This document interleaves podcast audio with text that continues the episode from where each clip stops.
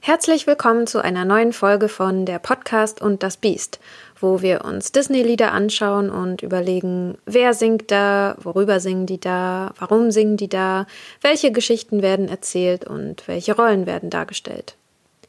Das alles natürlich mit einem liebevollen Auge, weil Disney-Filme und Lieder einen ganz hohen nostalgischen Wert für mich haben.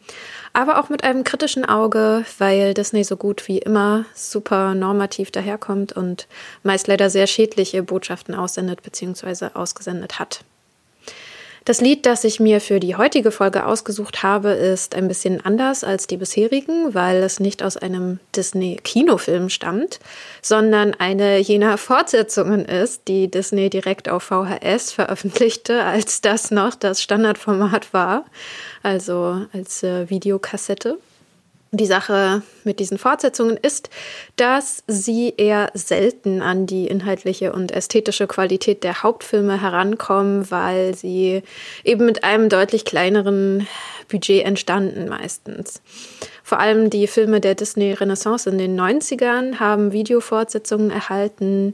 Aladdin und König der Löwen zum Beispiel jeweils zwei Nachfolgefilme.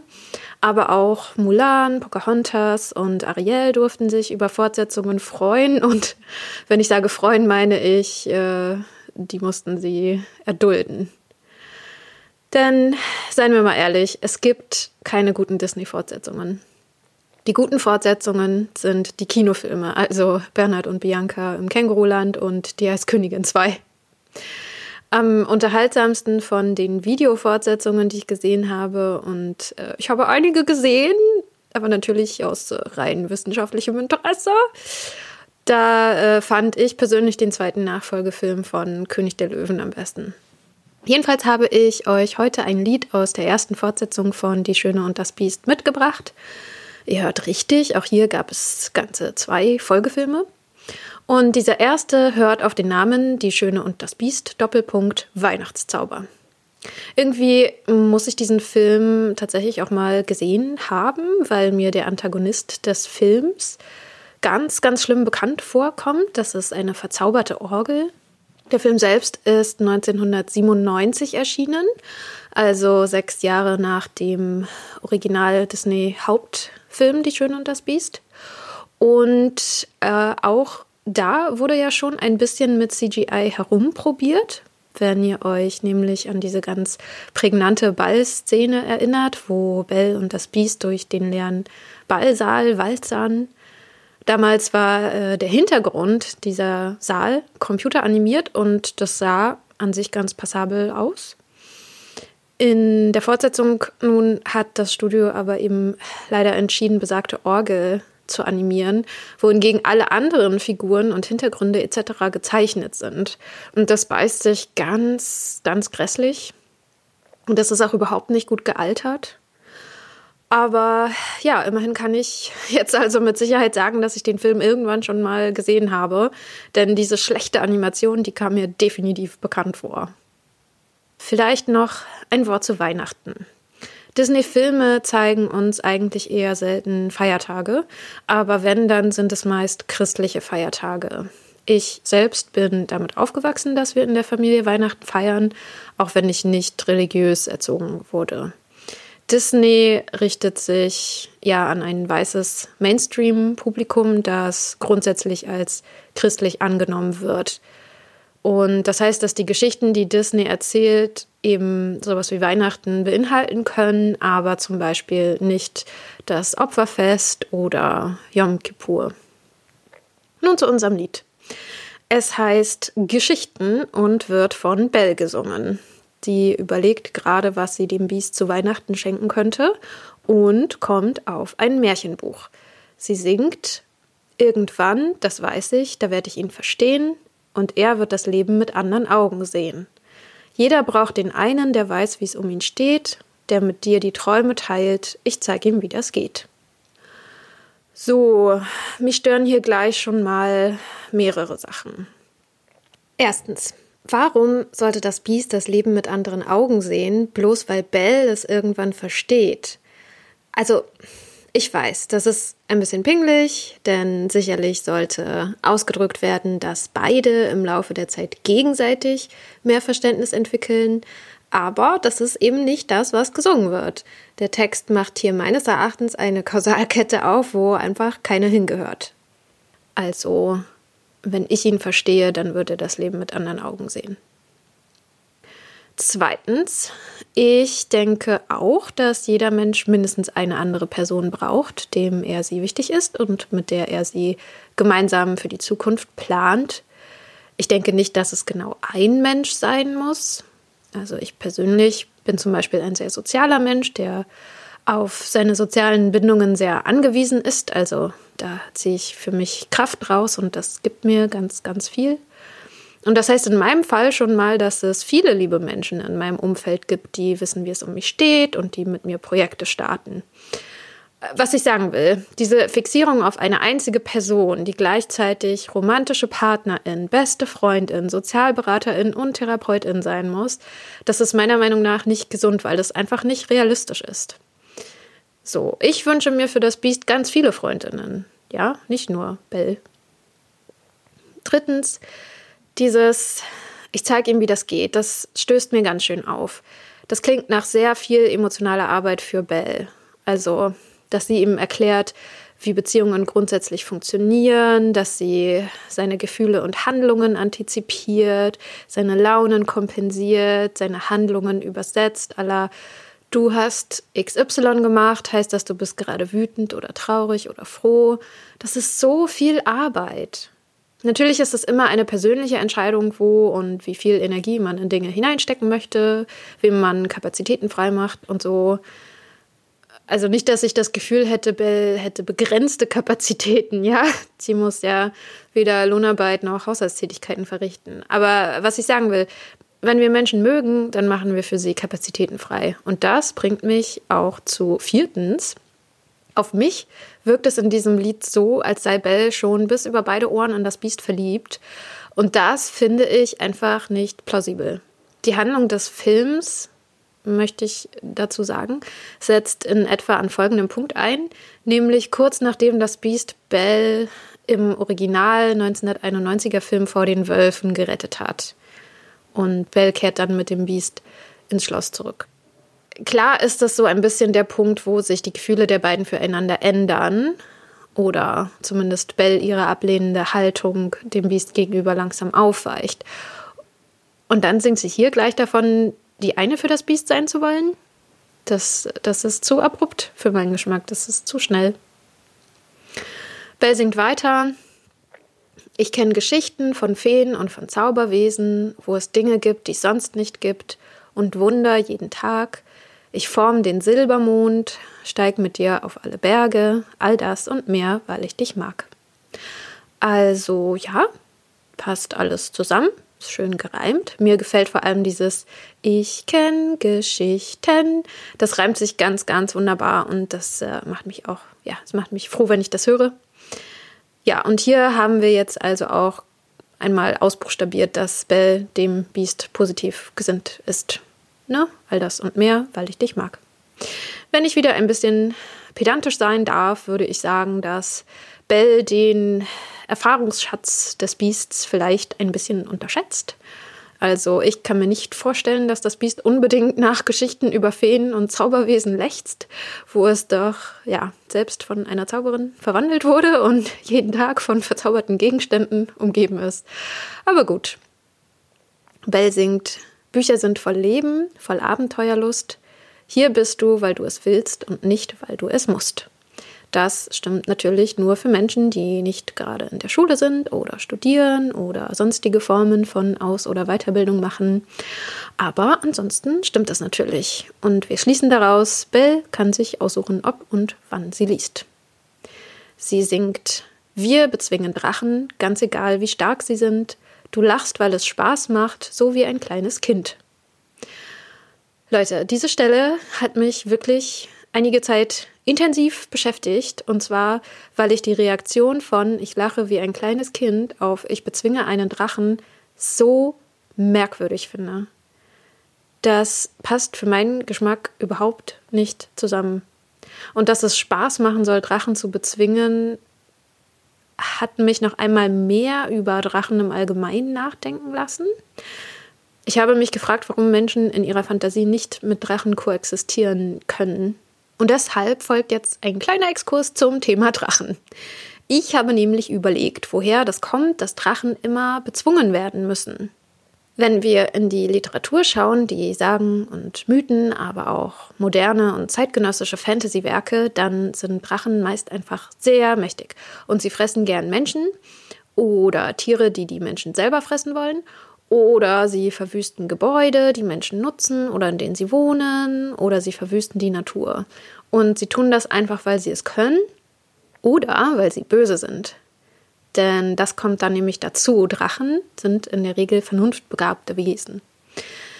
Ich habe mich gefragt, ob es funktionieren würde, wenn Leute zu dem Drachen in ihrer Nähe hingingen und einfach versuchen würden, mit ihr ihm zu reden. So nach dem Motto, hey, wir würden gern gemeinsam hier in diesem Tal leben, aber solange du unsere Schafe auffrisst und unsere Häuser zerstörst, gestaltet sich das eher schwierig.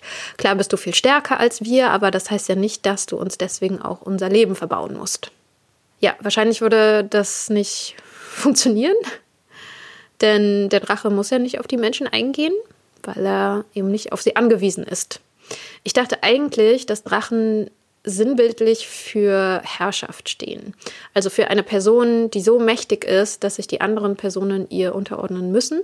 Eine Person, die nicht auf die anderen in ihrer Umgebung angewiesen ist. Aber da hinkt dann der Vergleich auch ziemlich schnell. Denn obwohl es natürlich in menschlichen Gesellschaftssystemen viele, viele Mächtige gibt, die andere unterdrücken und nicht auf deren Wohlbefinden achten, so gibt es keine Herrscherin, in Anführungsstrichen, die nicht von ihren Untertanen abhängig wäre. Es ist ja immer viel mehr Bevölkerung da als EntscheidungsträgerInnen. Und wenn die Bevölkerung nicht da wäre, dann gäbe es eben auch nichts zu entscheiden. Ja, anscheinend ist es aber auch eher so, dass der Drache ein Symbol für Chaos ist. Also zum Beispiel für Naturgewalten, denen Menschen schutzlos ausgeliefert sind und die plötzlich über sie hereinbrechen. Und das hatte ich auch überlegt, denn da passt dieses Bild ja tatsächlich. Eine Macht, die nicht auf andere Lebensformen angewiesen ist und schaltet und waltet, wie es ihr passt, nur, dass das in der menschlichen Vorstellung dann gleich mit einer bösen Absicht versehen wird.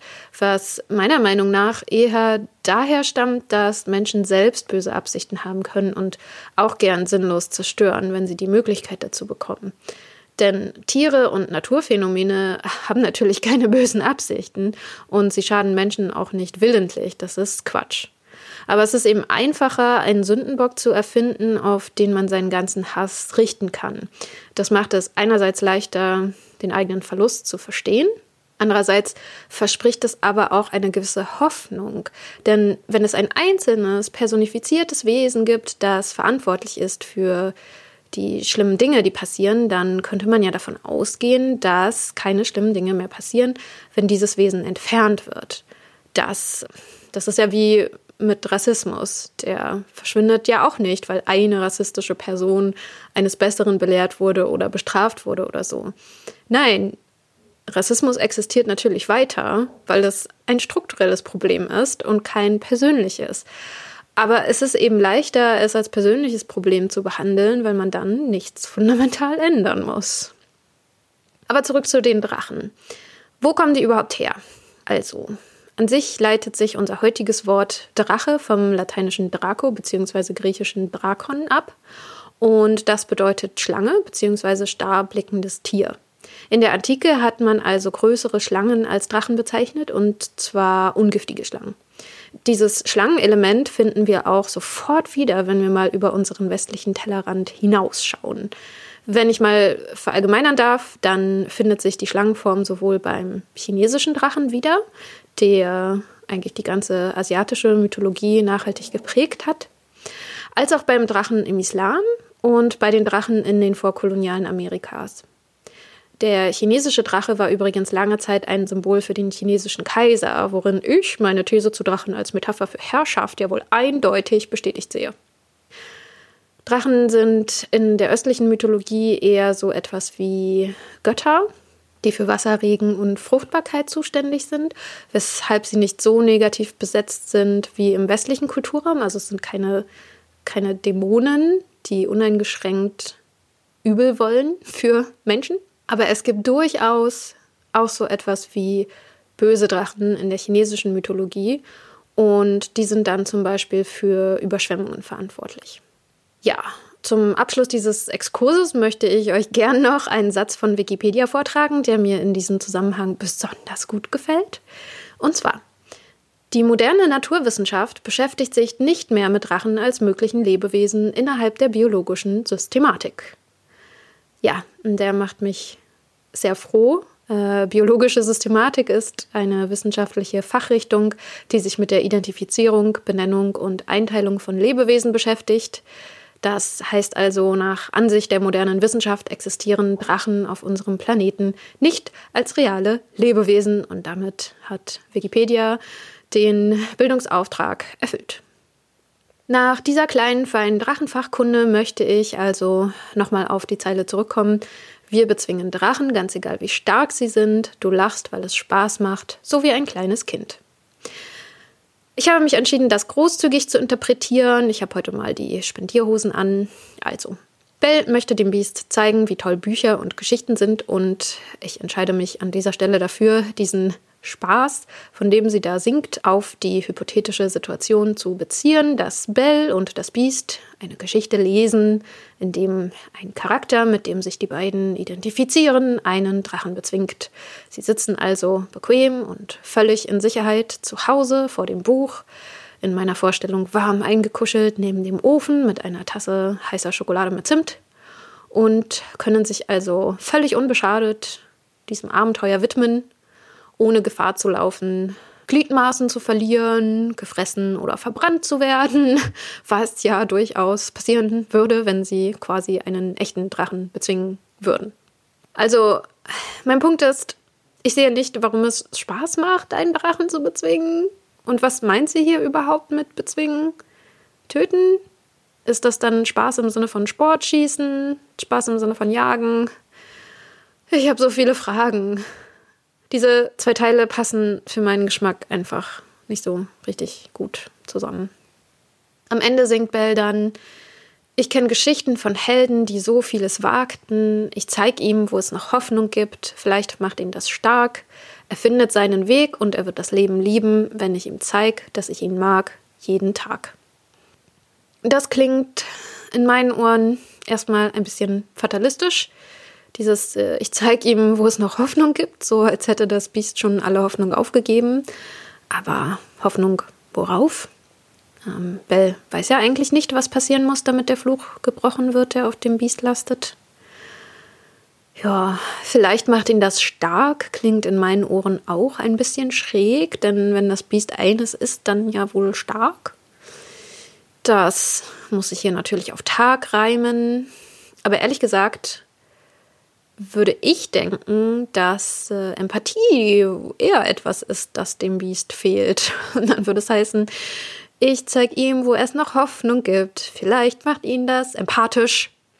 Finde ich groß. Übrigens, ich zeige ihm, wo es noch Hoffnung gibt. Das klingt so, als gäbe es einen Ort, an dem die Hoffnung so äh, ganz physisch gelagert wird oder so. Ähm, beim Bäcker. Haben Sie noch Hoffnung? Dann hätte ich gern 100 Gramm auf die Hand. Aber natürlich meint sie, dass es Hoffnung in Büchern gibt, beziehungsweise in Geschichten.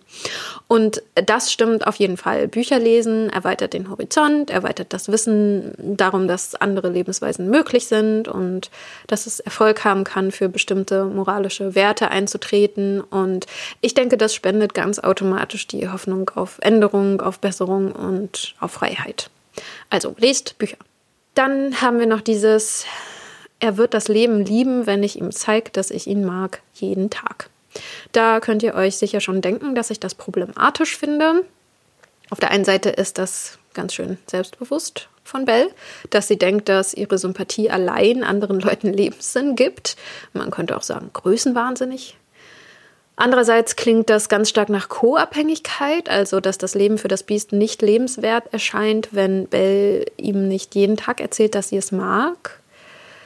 Das Ziel sollte hier doch eher sein, dass das Biest Bell dafür nicht braucht, oder?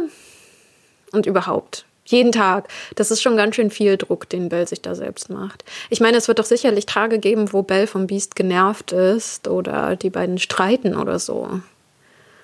Hm. So, das ist also unser Lied.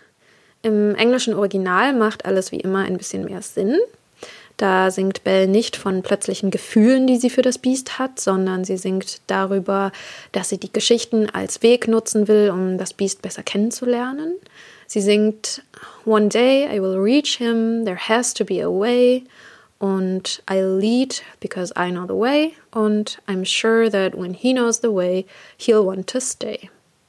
Also ungefähr wie folgt. Eines Tages werde ich zu ihm durchdringen, es muss einen Weg geben, ich schreite voran, weil ich den Weg kenne und ich bin mir sicher, dass er in der Welt der Geschichten wird bleiben wollen, wenn er den Weg weiß, den Weg dorthin.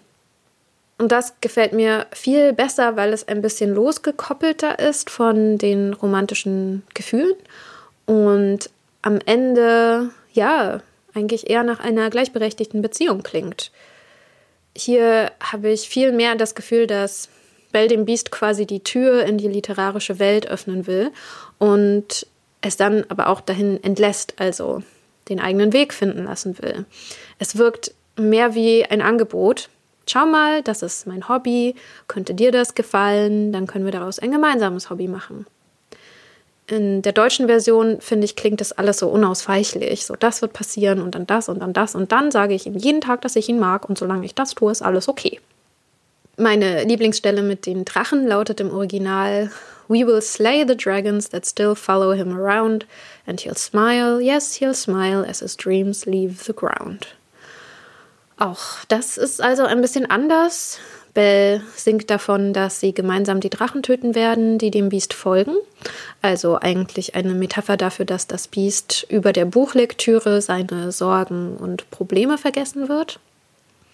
Der zweite Teil heißt und er wird lächeln, ja, er wird lächeln, wenn seine Träume wahr werden.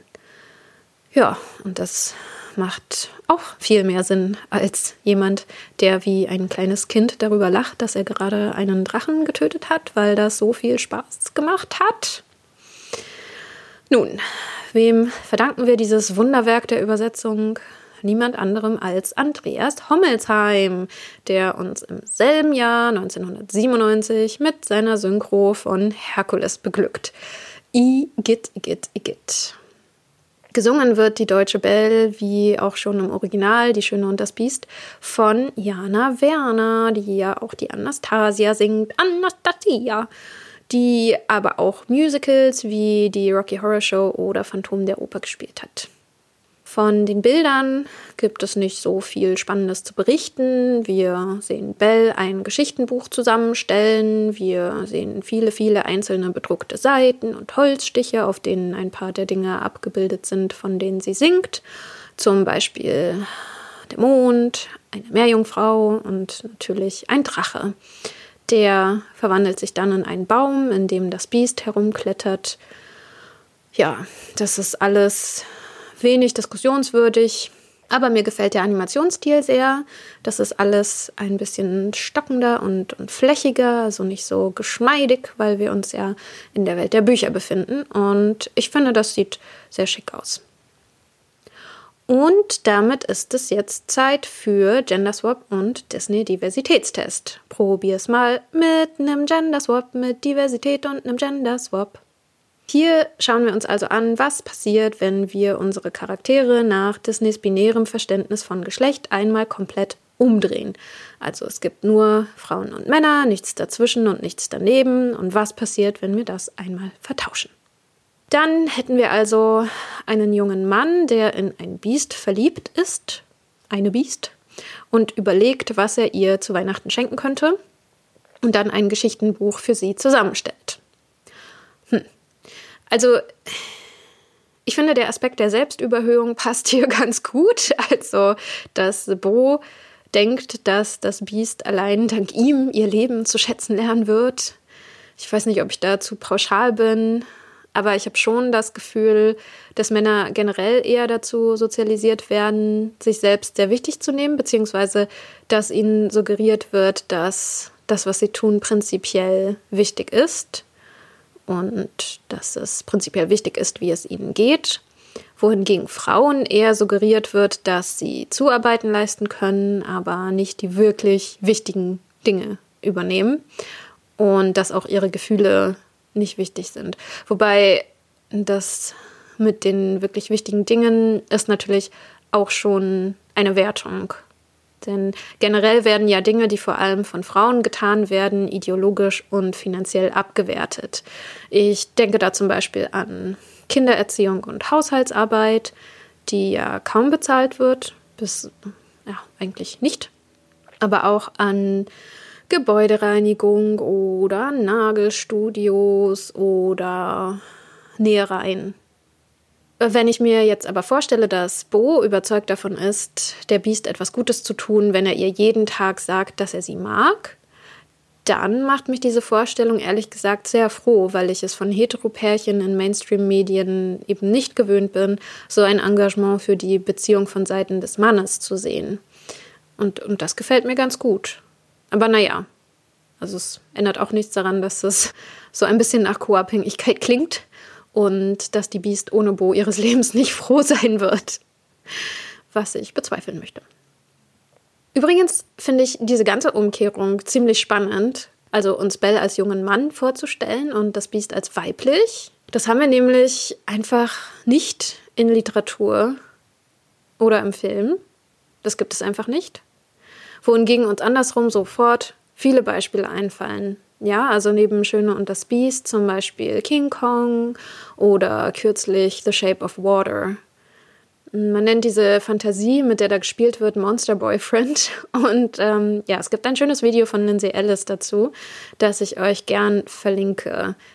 Kurz gesagt geht es bei Die Schöne und das Biest darum, dass in der Vergangenheit, und ich spreche hier vom europäischen Kulturraum, Frauen sich nicht aussuchen konnten, welchen Mann sie heiraten würden. Wobei heiraten und Heterosexualität ja verpflichtend sind. Und diese Frauen sollten eben darauf vorbereitet werden, durch ihre eigene Schönheit und Tugendhaftigkeit und Empathie das mögliche Monster, das sie heiraten, in einen wenigstens erträglichen Ehepartner zu verwandeln. Ab dem 20. Jahrhundert ging es dann eher darum, dass das Monster, das metaphorisch für das andere, also alles Nicht-Weiße steht, die weißen zivilisatorischen Errungenschaften bedroht, die mit der weißen Frau personifiziert werden. Ja, aber als Gender Swap gibt es das eben einfach nicht. Der Disney-Diversitätstest funktioniert ganz einfach. Da schauen wir uns nämlich an, wie divers der Cast unseres jeweiligen Filmes ist. Und zwar entsprechend der Kategorien: Gibt es nicht weiße Menschen? Gibt es Pärchenbildung, die nicht heterosexuell ist? Gibt es Menschen mit Behinderung? Tja, alle Charaktere sind weiß. Es gibt nur Heteropärchen. Und es gibt keine Menschen mit Behinderung. Also mal wieder 0 von 3. Und ich bin ehrlich gesagt wirklich gespannt, wann ich mal ein Lied erwische, dem ich wenigstens mal einen Punkt geben kann. Ah, anyway, vielen lieben Dank an Sophia und Samuel, die sich mit mir zusammen Gedanken über Drachen gemacht haben. Leider, leider gibt es den Filmausschnitt zu Geschichten nicht auf Deutsch, sondern nur im Original auf Englisch. Das deutsche Lied gibt es nur als Audio ohne die Bilder. Das findet ihr natürlich auch in der Playlist zu diesem Podcast bei Spotify. Sie heißt Der Podcast und das Beast Playlist. Fragen, Wünsche und Kritik gerne an podcast.beast.gmail.com. Und das war's für heute. Bis zum nächsten Mal. Ciao!